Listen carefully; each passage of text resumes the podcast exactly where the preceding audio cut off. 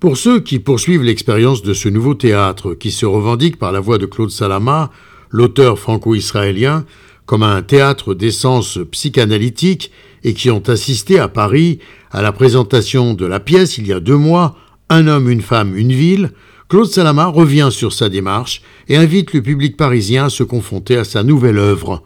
Accusé, levez-vous. Un homme dépose plainte contre lui-même. L'affrontement dur d'un homme et de son dilemme souligne Claude Salama, qui affirme une quête obsédante, hallucinée, pour enfin comprendre. Une pièce fondatrice d'une nouvelle voie théâtrale, après le théâtre des mœurs, le théâtre de l'absurde, tente d'émerger ici un théâtre de l'intériorité, de l'être projeté sur scène, théâtre ô combien actuel du questionnement, souligne l'auteur, qui donne rendez-vous aux spectateurs ce dimanche au théâtre Darius Milo à Paris. Gérard Benamou de Tel Aviv pour RCJ.